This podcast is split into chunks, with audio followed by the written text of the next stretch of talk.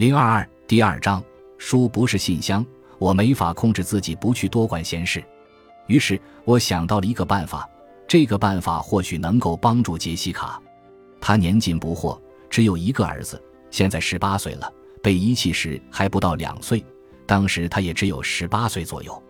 他们的人生际遇将他们带到这里，这个自我封闭的世界里，只隔着一扇窗户就能看见彼此。其实。他们还可以更靠近彼此，在一个地方，他们几乎能触摸到彼此，那就是图书馆。虽然无法在同一时间段出现，但这是他们能共同享有的地方。不同于推去牢房的手推车，这是一个人来人往的地方，充满了无限的可能。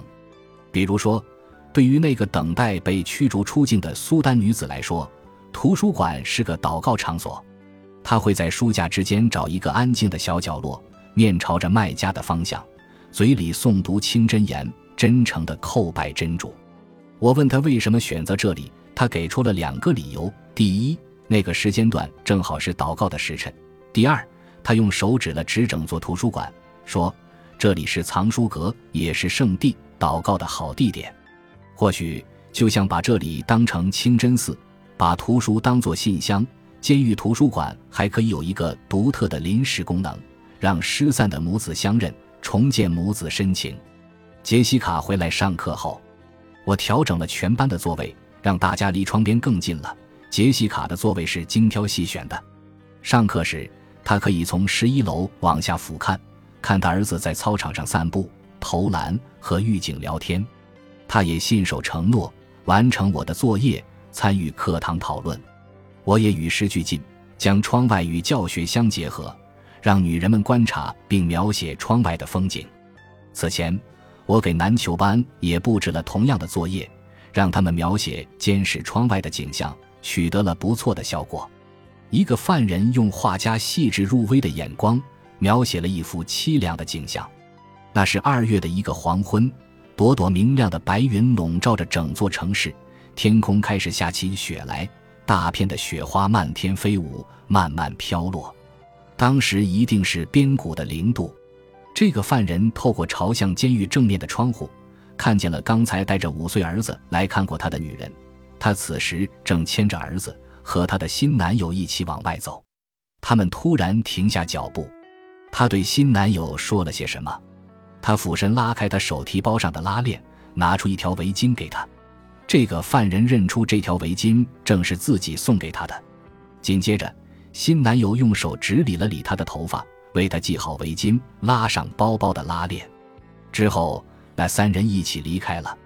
他说：“目睹这亲密的时刻，虽然短暂，却足以摧毁他。”他哭了，他承认自己哭得像个小孩。杰西卡忠实地描述他从窗户看到的景色：鸽子。海鸥和各种小鸟，他羡慕这些大胆的小生灵。他描写了天空、月亮、云朵和他看到的一切，除了楼下操场上的儿子。矮冬瓜说他没有心情看窗外的风景。这种情况并不少见。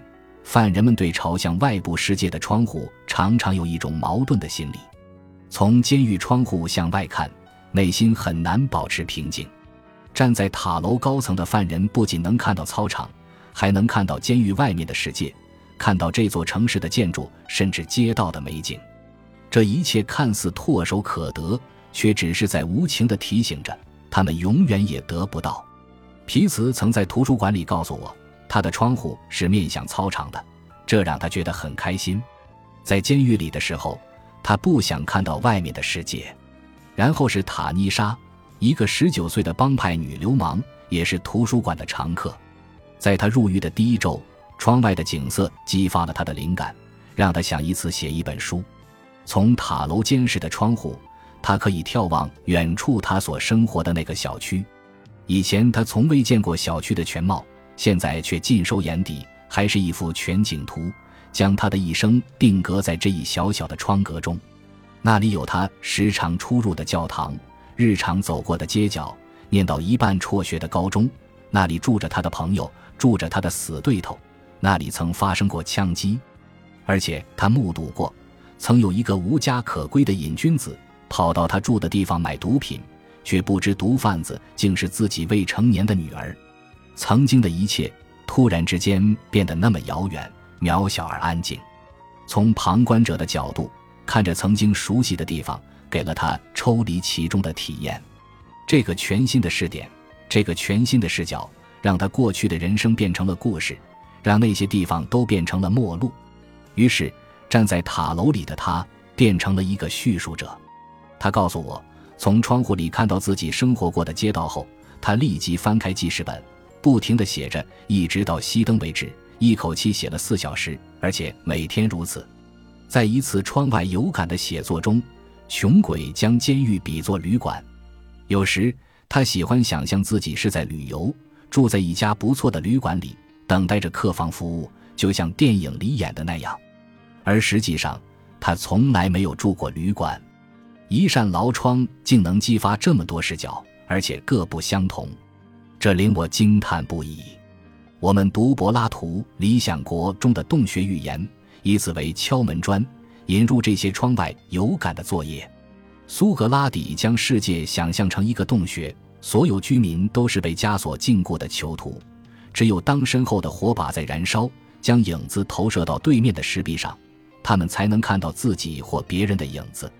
这些囚徒对现实的认识从根本上就是扭曲的，但他们却意识不到这一点。课上，我们着重于讨论这个问题如何反映了真实的监狱生活。犯人们很容易就将他与自己联系起来。其中一位说：“他们的生活近似于看见问题。真实的监狱确实有不少铁窗。”这项窗外有感的作业变成了对柏拉图看见问题的补充。即使是在监禁的情况下，只要给囚犯一扇窗，视野就会更开阔。这也是为什么一些犯人不想看窗外，而那些勇敢地看向窗外的犯人会更加生动地看见这个世界，比来探视的访客看得还要真切，所见之物也和他们不一样。这让我更加好奇，杰西卡到底看见了什么。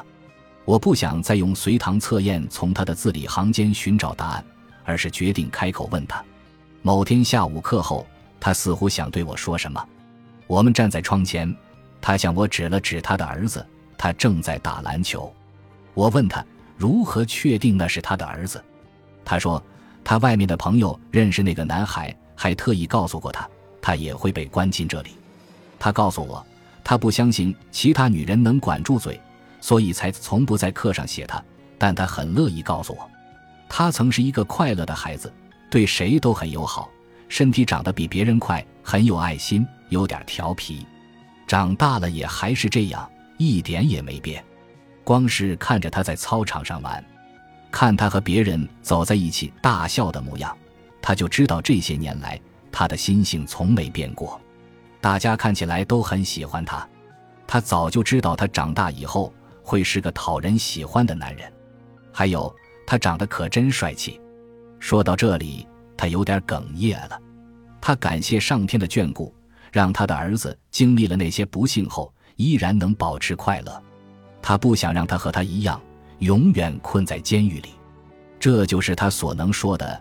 最后，他哭了，然后他近乎自虐地咽下所有悲伤，收起一切情绪。他还说他会在梦里见到他。就在我的梦里，他说。他在监狱操场上打篮球，那里没有其他人。他穿的不知是不是狱服，四周一片静好。这个男孩不骄不躁的，不知怎的，他能感觉到他在这里很快乐。阳光是紫色的，洒满整座篮球场。他熟练地做出一连串动作，像在结冰的池塘上轻快地滑冰。他时而运球，时而做假动作。晃开隐形的对手，跳跃、投篮，没中，抢下篮板，一跃而起，在空中定格片刻，球离开手心，划过空中，落入篮筐，一气呵成，像在跳舞，身体随心而动，无拘无束。